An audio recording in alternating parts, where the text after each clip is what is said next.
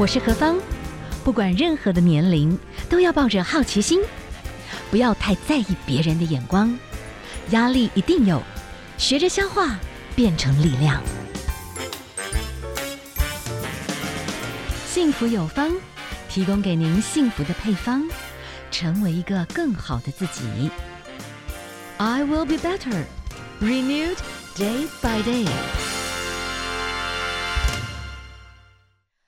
嗨，听众朋友，大家好，欢迎您收听 FM 一零二点五幸福广播电台，幸福有方，我是幸福 DJ 何方。好，天气渐渐炎热了，好，所有的这些衣服冬装可能开始渐渐，当然人是说端午节之后，好像正式的才能够算是夏天来临。不过目前了哈，有些太。重的衣服就收了，然后我们身体开始那个米其林的身材，如果没有提前开始做准备的话，正式夏天来的时候会来不及。所以，我们今天呢，就来谈一谈减重这个主题哈。那现在过往坊间有很多种减重的方式，那近年来的话啊，我们又看到很多不同的新的一些呃一六八啦、五二啦哈，这种类似减重的这种方式。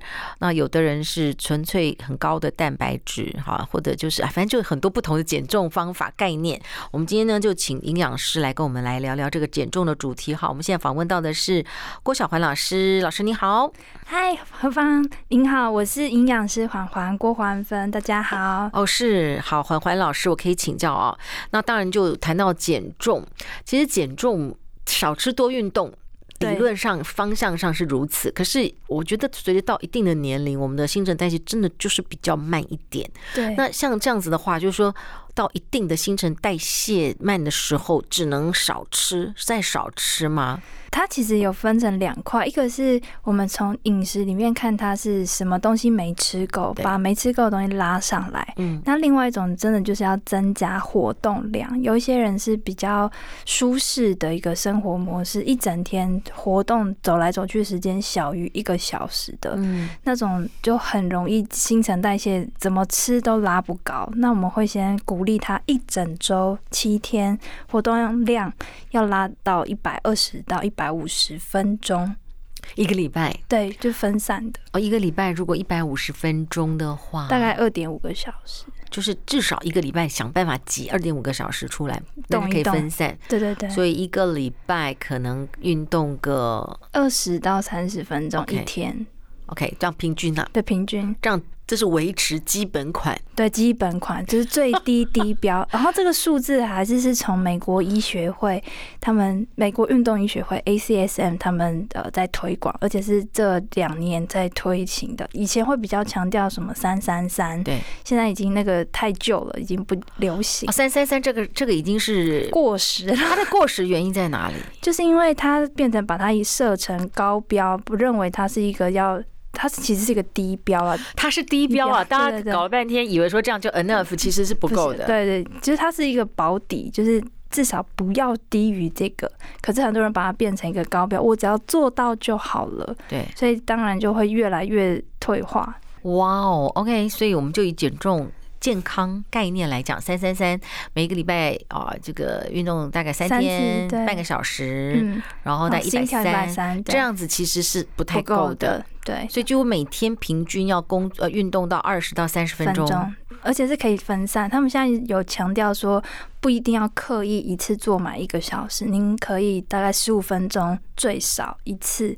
那现在有一些比较。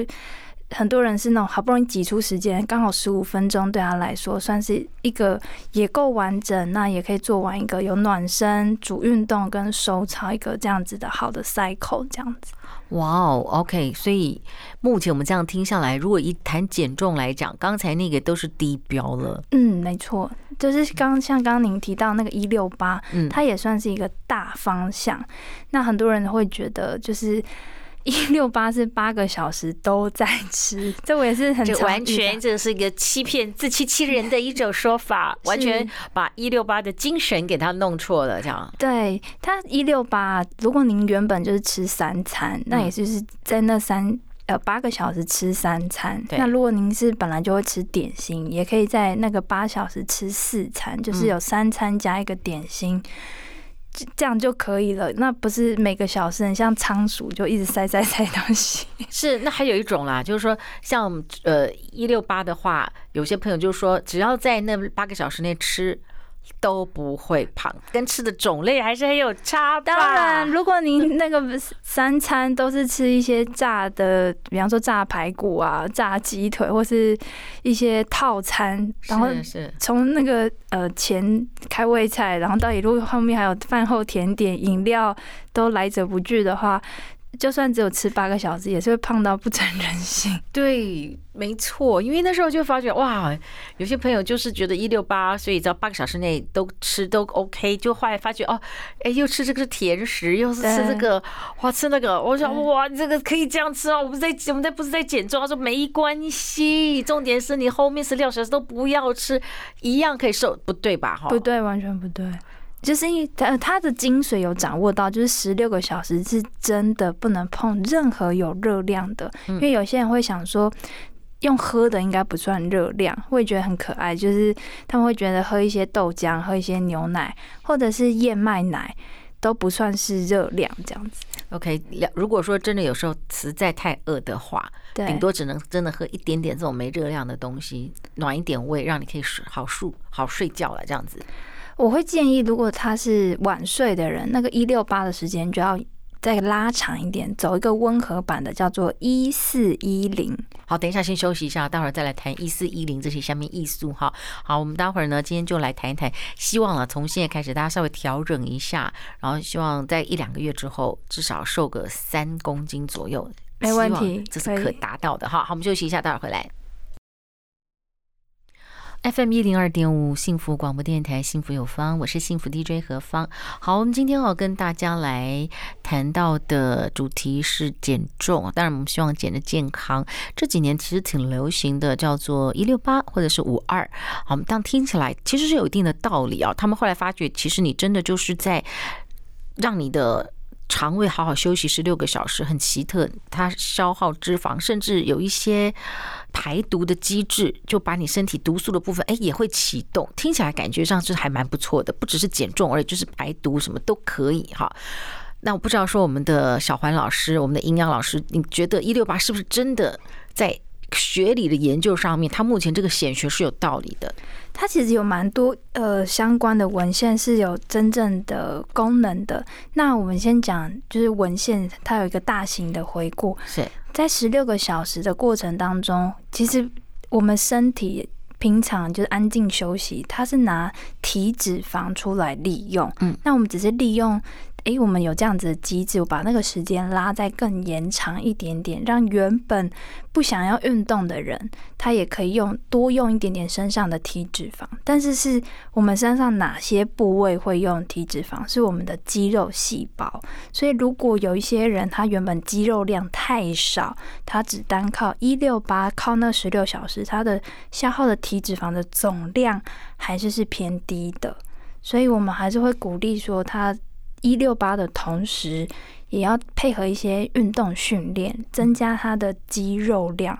因此，他在回到他没有在运动的时候，他消耗的体脂肪的量才会慢慢的、慢慢的增加。OK，所以呢，我们现在针对略熟龄一点的朋友，甚至我们有时候听听到那个中医师会提到说，啊，我们到一定年龄要小心那种肌少症。对，就是肌少。这个就以减重还有不同的减重的的逻辑跟营养学来讲。对，如果减重只执着体重，但是最后减的是肌肉量，就很可惜，就不妙，对不对？对对，它会呃，那为什么会变成这样？对，它嗯，因为我们身体在做体重下降的这样子的控制的时候，身体会比较倾向一个节能的状态，它会想要让一公克可以消耗。呃，大家以前就知道，一公克蛋白质产生四大卡，那体脂肪一公克是九大卡。对他来说，储存脂肪的再拿出来用的效率比较好，他可一次就有九个大卡可以用。那对他来说，身上的蛋白质的效率没那么高，他倾向会先把体蛋白质做分解。而且我们身体里面有很多的包含荷尔蒙啊，或者是免疫球蛋白，它都是靠蛋白质做原料，所以它会对它来说，诶，我把肌肉分解，对身体来说有点重。那而且分解完之后，可以供应我的荷尔蒙跟我的免疫细胞变成原料，对它来说是。呃，可以保存它自己生命机能，所以它会倾向保留多一点体脂肪，然后分解比较多肌肉量。所以我们在做体重控制的建议的时候，通常会说你一定要吃够足够的蛋白质，避免体蛋白耗损。嗯，所以在减重的时期的话，就是有一些人说法，就是适度的。多吃一点肉类可以，蔬菜可以，嗯、然后就是减少精致的淀粉，这这个就是一定的啦，对不对？对，这是大方向。可是这边也要提醒一下，嗯、就是蛋白质啊，也有分成脂肪含量高的跟 脂肪含量低的。这个陶念文奇想什么意思？嗯，对，像脂肪高的很常见，就是有。带皮的肉，或者是大家最近很夯的什么和牛啊，就是那种油花分布很均匀的，通常都是高脂肪类型的蛋白质。还有传统知道三层肉，嗯，这种就要呃。稍微减量，一个礼拜大概吃一到两餐就蛮多的了。然后都要以中脂肪跟低脂肪，中脂肪就是包含各式各样的鱼啊、海鲜啊、花枝啊这种带壳的海鲜都可以。然后再来就是两只脚的，两只脚只要没有带皮，大部分都偏瘦。嗯，就是包含最近很流行吃什么烤鸭，烤鸭只是去皮的话，它的肉也算偏瘦。然后再来就是豆制品，那豆制品的话，只要它是豆干、豆腐或者是板豆腐，都是比较低热量。有三种，让您猜猜看，哪三种豆制品也是属于高油脂？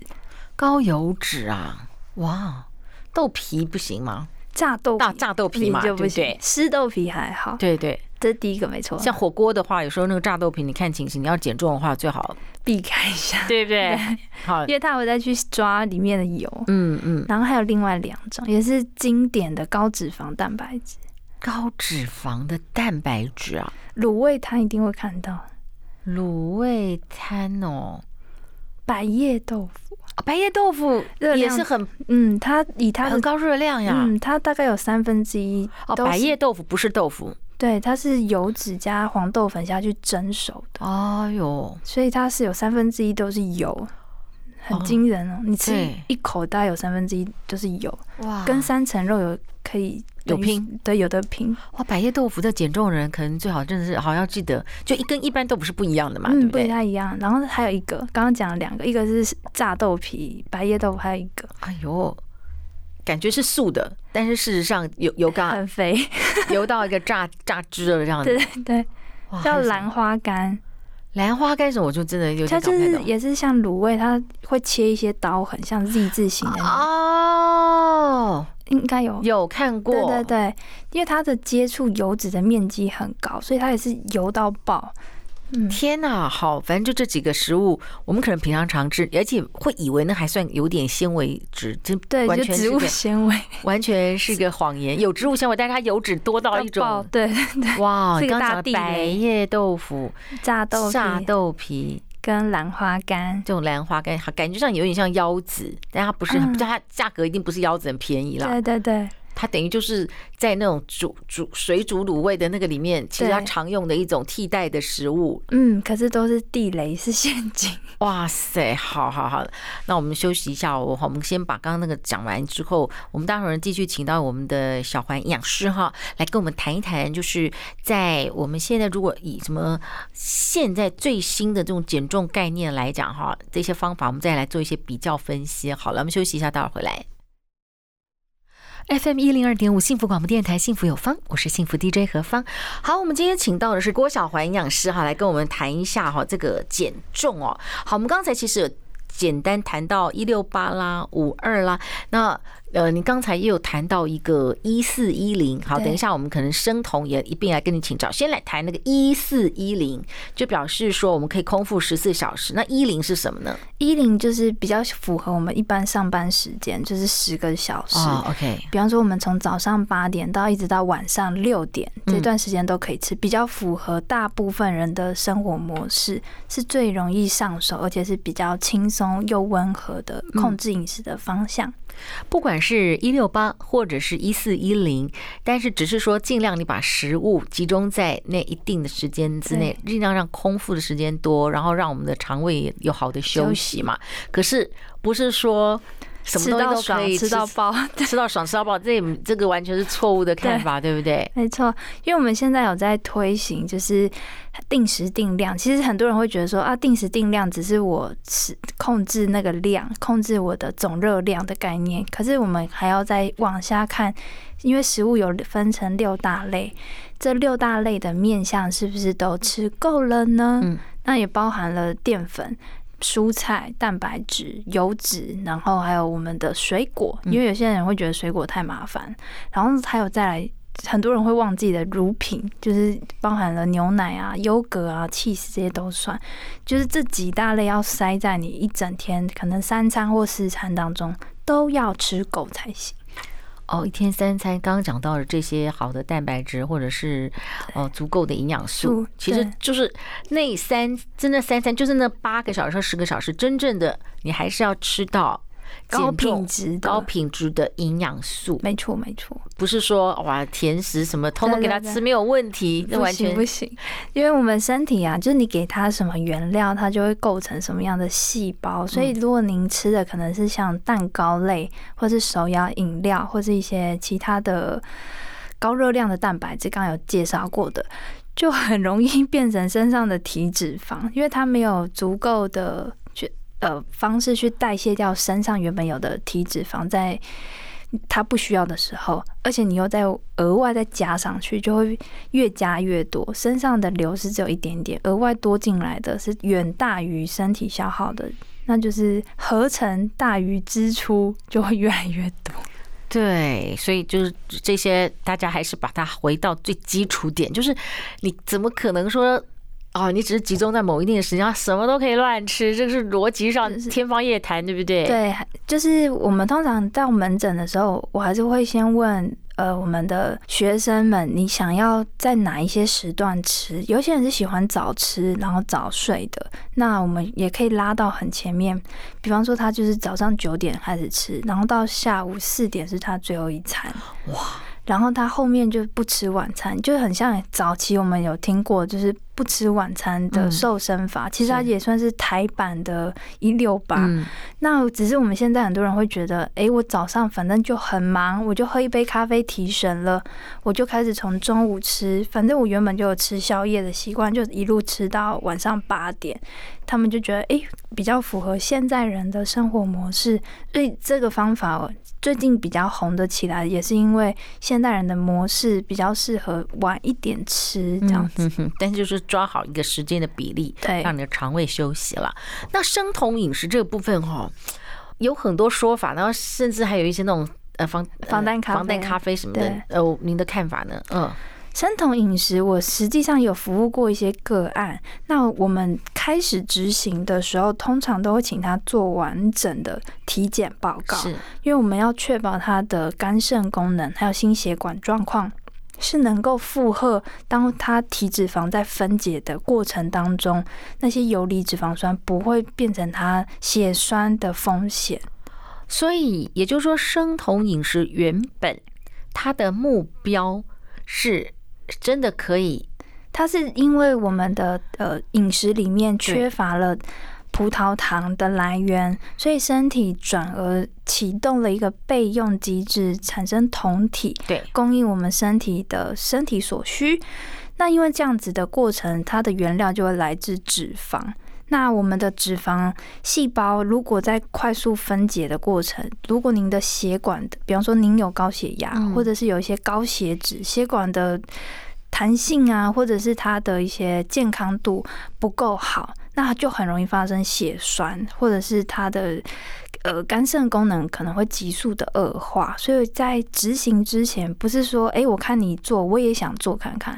因为饮食，它讲起来，很多人会觉得那那有什么难的，反正就吞下去而已。但是他忘记我跟别人的身体健康状况不太一样。嗯嗯嗯，所以啊。呃就是刚才你讲到，就是那个酮体的发展出来，然后对抽取我们身体的脂肪，所以脂肪就会被榨干的感觉嘛。对，它会变小颗。对，但是它不一定会凋亡，凋亡它要过一段时间之后，细胞会自己老化。嗯、所以如果它只是缩小，它没有凋亡，没有靠运动训练帮加速它的淘汰的话，它还是会存在。当我们饮食一旦恢复，那个脂肪细胞的。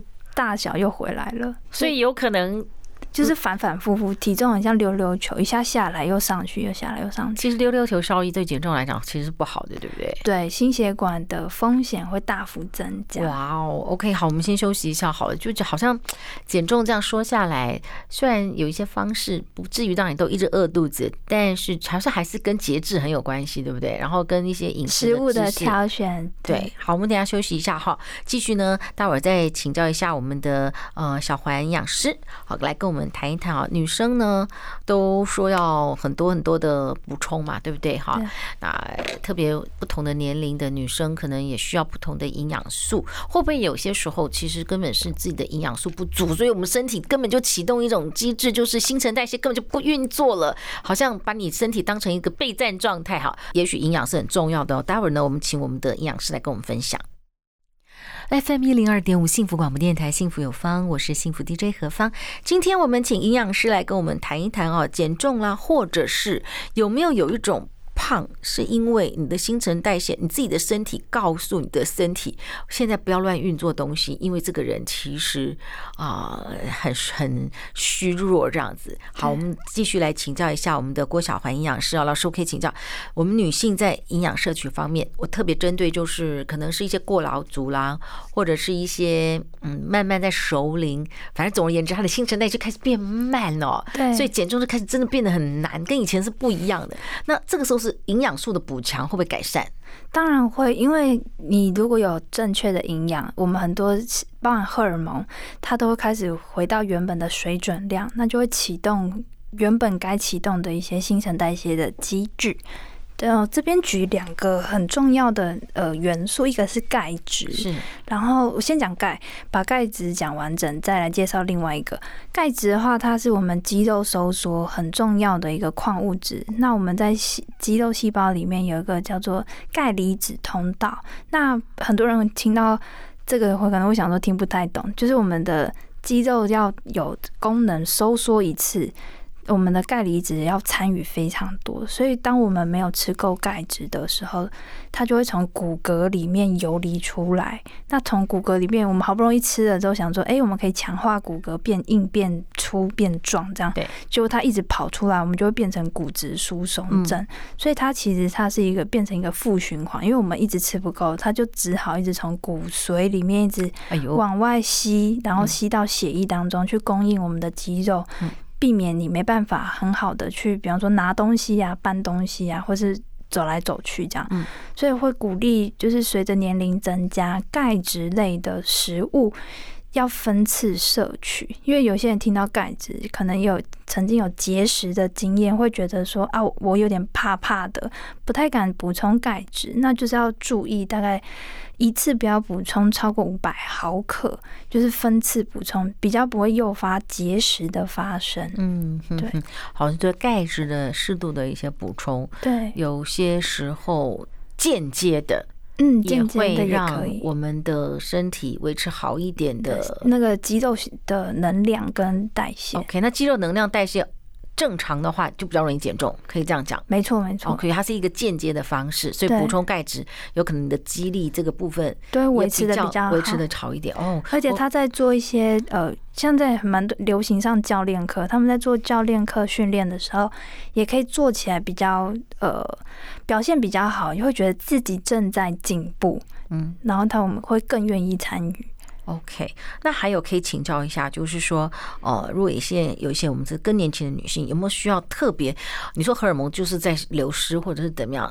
那这种食物补充荷尔蒙素，我是可以乱吃的吗？比较多吃吗？对。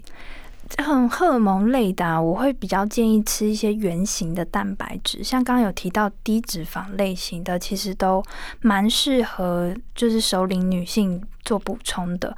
那这边举一个低脂肪的，像刚刚讲的黄豆制品，嗯，豆干啊、豆浆，还有嫩豆腐，其实都蛮不错的，因为它里面有一些就是呃脂。呃，黄豆里面的类黄酮，它可以帮助我们的女性荷尔蒙，它稳定的分泌量。然后，如果不太喜欢吃豆制品，我们怕会胀气的话，其实像鸡肉的瘦肉、猪肉的瘦肉或牛肉的素肉。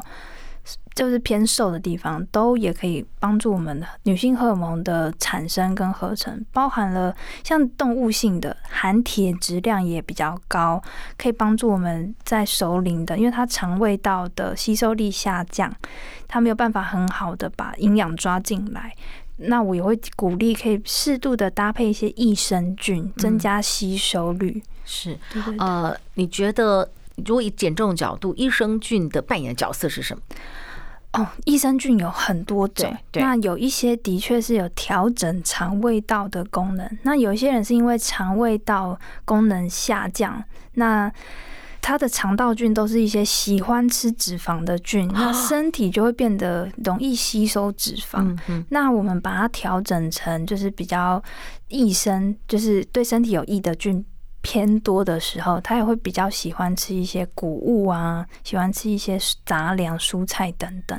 你是说我们肠胃道的这种微生物的生态，它会影响我们的食欲的喜好？真的，我知道肠脑轴是已经很确定，但你意思是说，益生菌里面的那种数量，甚至会决定啊，我很想吃甜食，我想吃甜食，我想吃油炸，我想吃油炸，是肠道菌跟您的大脑在。就是暗示他说：“哎、欸，我想吃这个，我想吃那个。”真的呀，很有趣。我现在越念越多研究，我就觉得我们人大脑其实不是随心所欲，而可能是随我们肠道的那些小呃微生物们去控制的。是，所以有，因为曾经我有朋友推荐我，大概就吃一些东西，有有些益生菌的补充。哎、欸，我好像有一个很奇怪的改变，嗯，就是我突然。特不爱吃零食哦，对，所以真的有这样的结果就对了。对对是哇，而且越来越多。像有些人原本像我们开始做辅导，说你可能要多吃一些蔬菜水果，他一开始就觉得他很讨厌吃哦，结果我们搭配一些。呃，益生菌是有研究过的，是可以有这样子的影响。他就合并吃，大概吃两个月，他就突然觉得有一些他原本不爱吃的蔬菜有点苦味的，他的接受度都大幅增加。哇塞！所以我们对维生素要充满敬畏，然后对我们自己长项的这个健康，对也是要很在意，也要很在意。说不定这个在更远的减重的这个概念来讲，它其实。